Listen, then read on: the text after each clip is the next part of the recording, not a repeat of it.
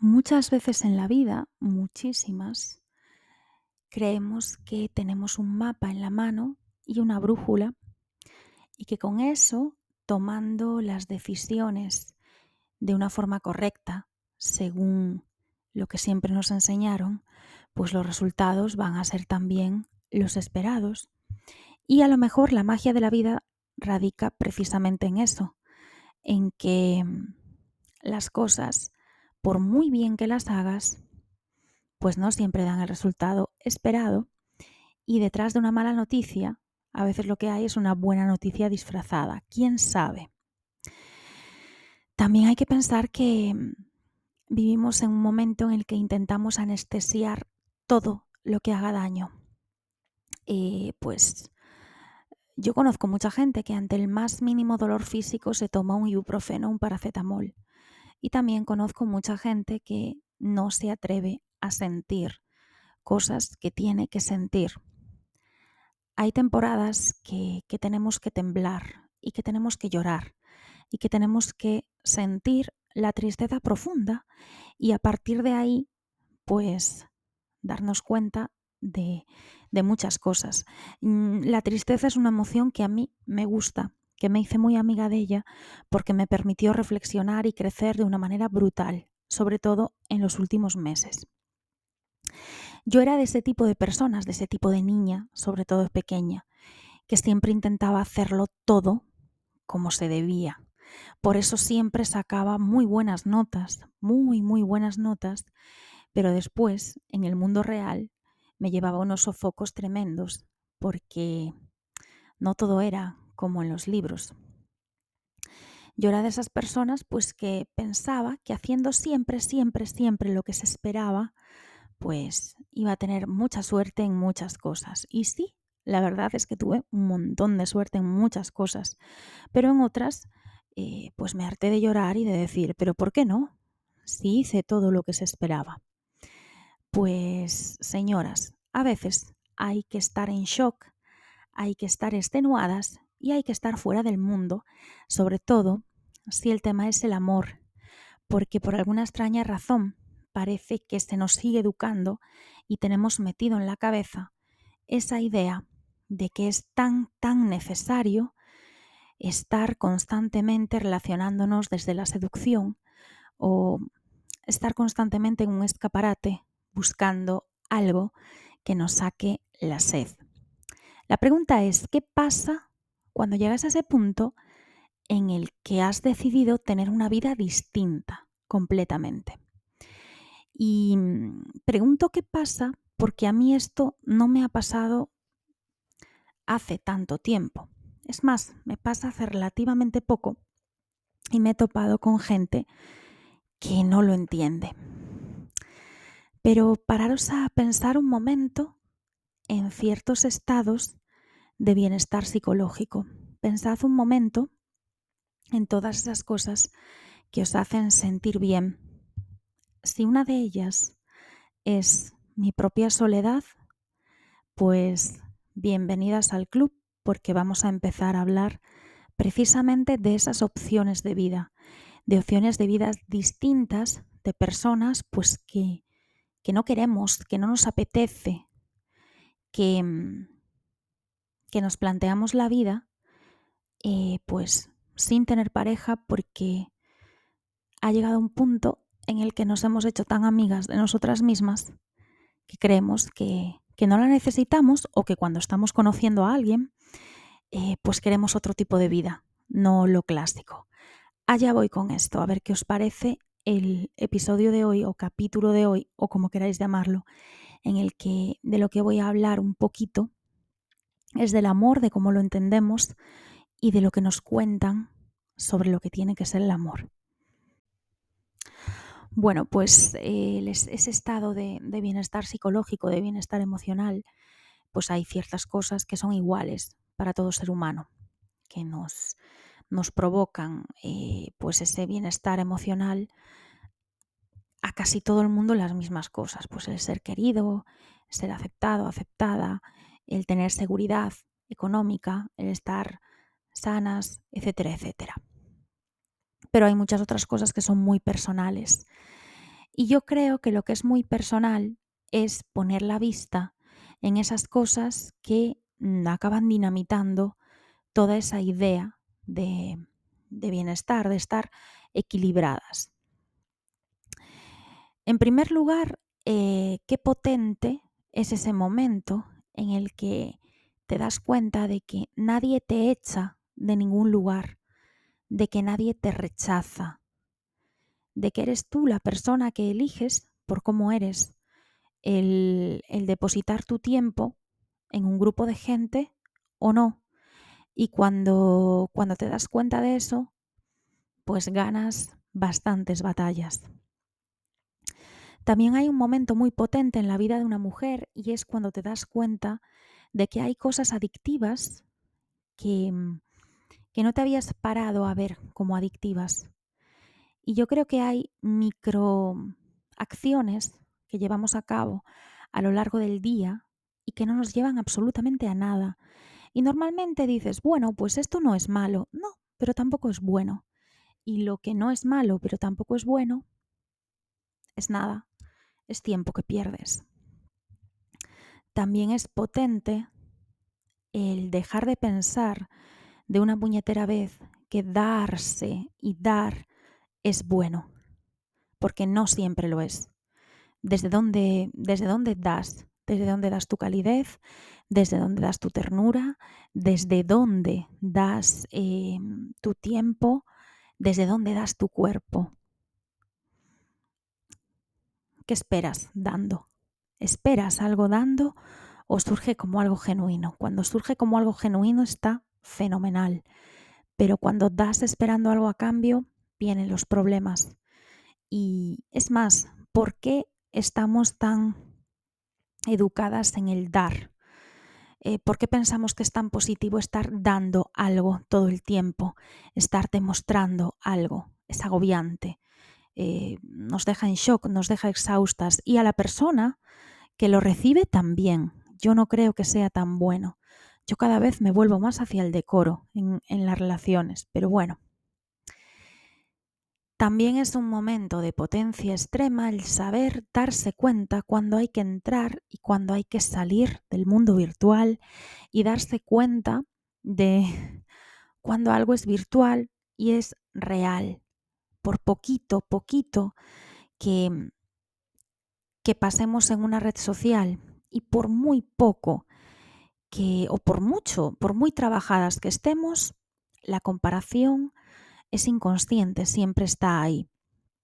Cuidado con estarte comparando con vidas o cuerpos o no sé, o cosas que a lo mejor no eres y nunca vas a ser y nunca vas a tener, porque eso despista muchísimo de tu propio proyecto de vida. Y ojo, yo, la gran amiga de las listas, sí tengo un proyecto de vida que, que no sé, que puede que vaya cambiando, que mi idea de meta o de éxito vaya cambiando, de hecho ya cambió, vaya si cambió, pero bueno, hay que saber cuándo entrar y cuándo salir de esa virtualidad, de ese mundo virtual. Y después ya en la descarga eléctrica definitiva, lo que te hace ver con claridad es que conexiones genuinas hay muy pocas en la vida y que no importa lo que duren, lo que importa es que sean buenas. Y a este punto voy y en este punto enlazo con esa idea de amor tan poco trabajada que tenemos a veces. Vamos allá con eso. Pues llevamos miles de años hablando del amor en la literatura, en la poesía, en el cine, en el teatro, en el arte. Y yo creo que son las ideas de amor que más se aproximan a lo que es el amor desde lo artístico y las que menos se aproximan, pues son las ideas que nos intentan meter en la cabeza desde la estructura, desde la sociedad, desde la estructura social. Porque pensad en, en la actualidad. Vivimos en sociedades pues que llevan esa etiqueta de la diversidad por bandera, pero sin embargo se castiga muchísimo a las personas que en un momento de su vida eh, pues no quieren formar parte de ese modelo tradicional. Y me da igual que sea un modelo heterosexual, que sea un modelo eh, gay o que sea un modelo de, dos mujeres lesbianas. Me da exactamente igual.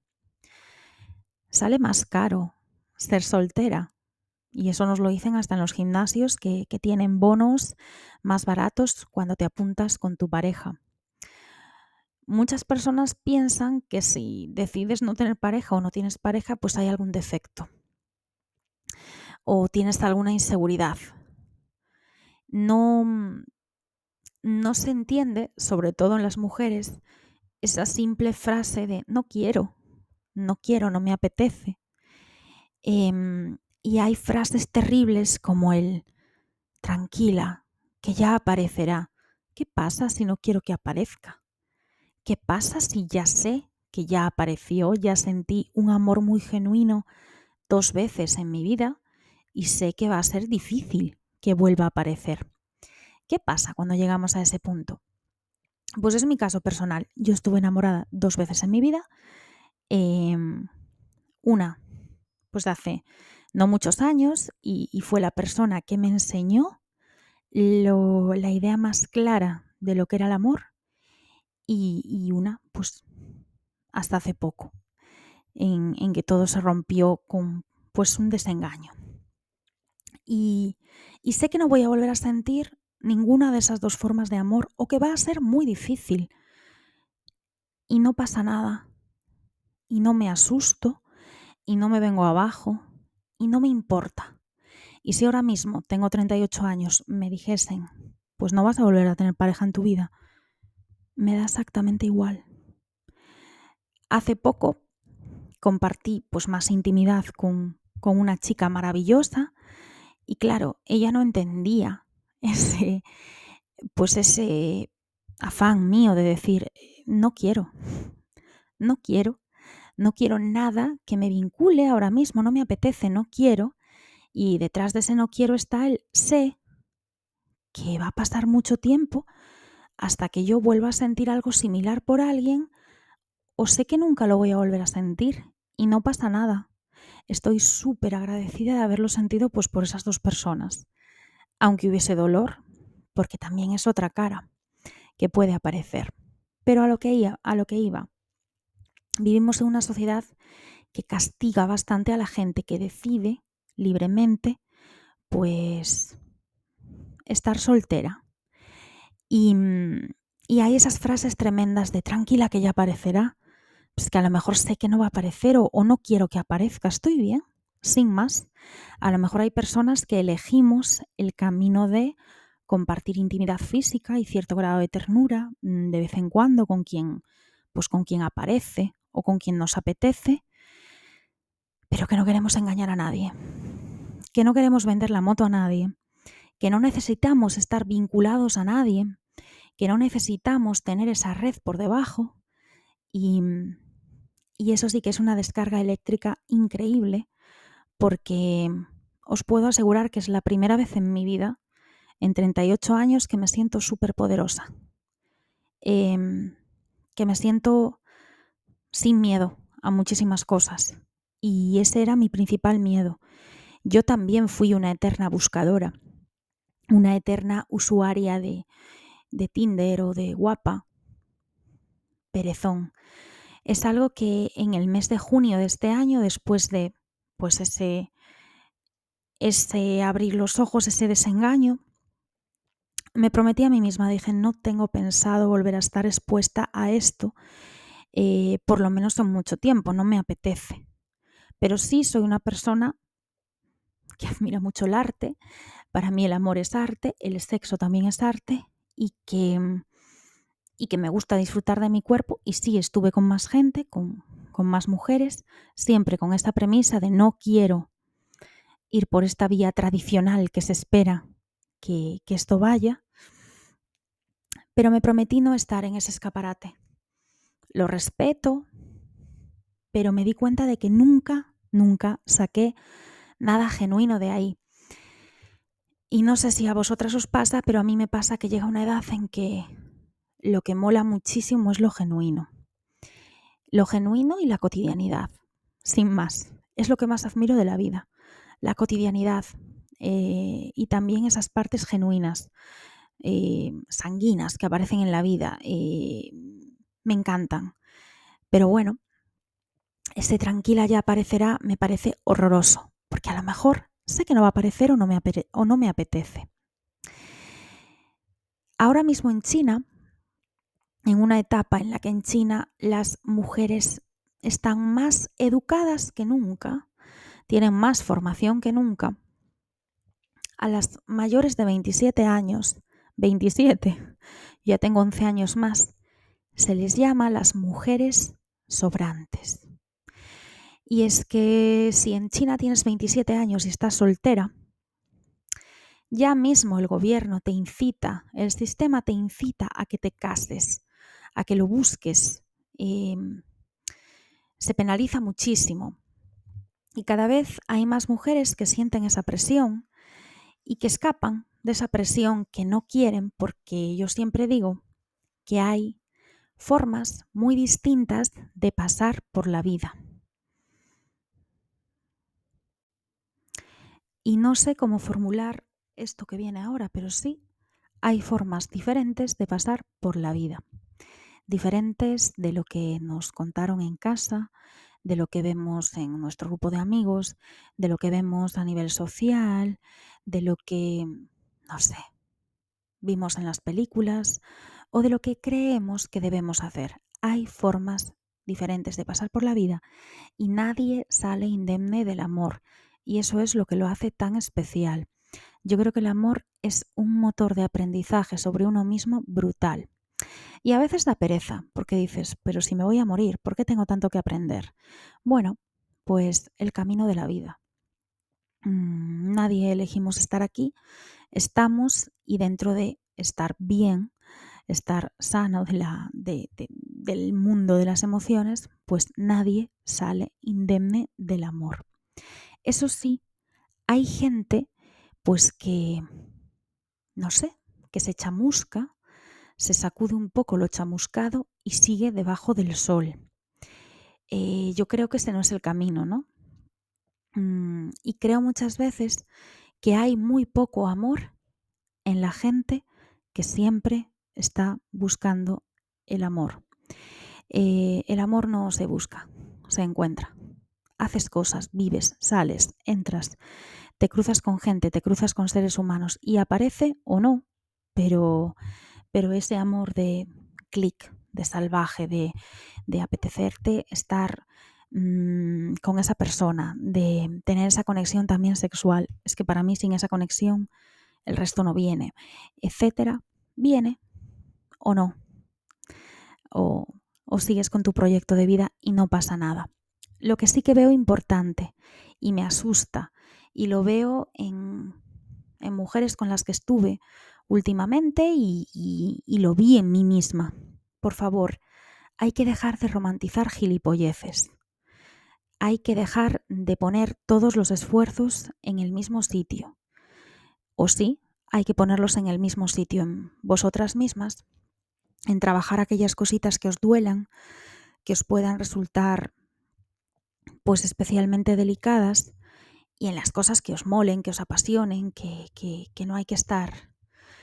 Mm, veo cosas que me asustan, en resumen. No, no hay que romantizar estupideces, no hay que romantizar que alguien mire vuestras cosas o es tal que eh, no hay que romantizar que alguien que os dijo no y a veces no de palabra, con muchos hechos, pues esté ahí acechando y mirando, para nada. Em, alguien que sienta lo mismo o las mismas ganas que sentís vosotras, llama, queda, habla o se comporta. No por estar viendo, ah, me ha visto no sé qué o me ha mirado no sé cuántos. Pues probablemente esa persona eh, lo que quiera seguir teniendo es control o tenga curiosidad o tenga otro tipo de intenciones. Hay que dejar de romantizar también demasiado la tristeza. Y mirad que os decía al principio que es una emoción que me encanta, porque incita mogollón a la reflexión. Pero cuidado, todo con equilibrio. Y en resumen, hay que dejar de romantizar en general. o romantizar lo justo, porque ¿qué haríamos las personas que escribimos si no romantizamos un poquito ciertas cosas? Yo romantizo mogollón la muerte y creo que es algo que nunca dejaré de romantizar, la muerte. Eh, una vez me dijeron, eres muy tánatos, probablemente, porque sé que es lo único que tengo cierto y sobre la mesa, que en algún momento me voy a ir de aquí, y menos mal, porque sería horrible eso de la vida eterna. Mirad cómo acaban todos los vampiros, desquiciados. Pues hoy esto es un poco corto. Mm, no quería extenderme mucho más, eh, sí haceros una recomendación de algo que estoy leyendo que me dejaron últimamente y a ver qué os parece. Bueno, pues estoy volviendo a leer El nombre del viento de Patrick Rothfuss. Me gusta muchísimo, me gustó en su momento y, me sigue gustando, quizás me gusta más esta segunda lectura. ¿Por qué? Porque me gustan las historias que dentro tienen otras historias y a su vez que dentro tienen otras historias. Es una novela pues de muchísimas aventuras, pero sobre todo es una novela de historias que dentro tienen otras historias que son de amor, de magia, de superación, de amistad y que así en un momento un poco pocho pues me vino fantástica. También lo notaréis eh, en esta muerte del amor romántico, gracias a Dios, pues a mí me llegó con 38, hay gente que le llega antes, está Vivian Gornick. Podéis leer cualquier cosa de Vivian Gornick, ¿vale? Eh, pero la verdad es que Apegos Salvajes está bastante bien porque se adentra pues, en ese ecosistema de, relaciones de las mujeres. Y yo también baso mucho em, mi vida en ese ecosistema de relaciones de las mujeres. Me fijo mucho pues, en cómo se relacionaba con el mundo mi abuela Manolita, cómo se relaciona mi abuela Mari Carmen, cómo se relaciona mi madre, cómo me relaciono yo. Y, Vivian Gornick, pues creo que dio en el, en el clavo. Vale. Y, en esa idea del amor romántico que, que, nos inculcan y que a veces estamos convencidísimas de que es lo correcto o incluso estamos convencidísimas de que estamos viviendo amor y son otras cositas, ¿vale? Y bueno, si tuviese que haceros un, monográfico de lo que hay que leer, os diría, por favor, por favor, leed cosas de mujeres, leed a mujeres feministas porque la verdad es que es lo que salva.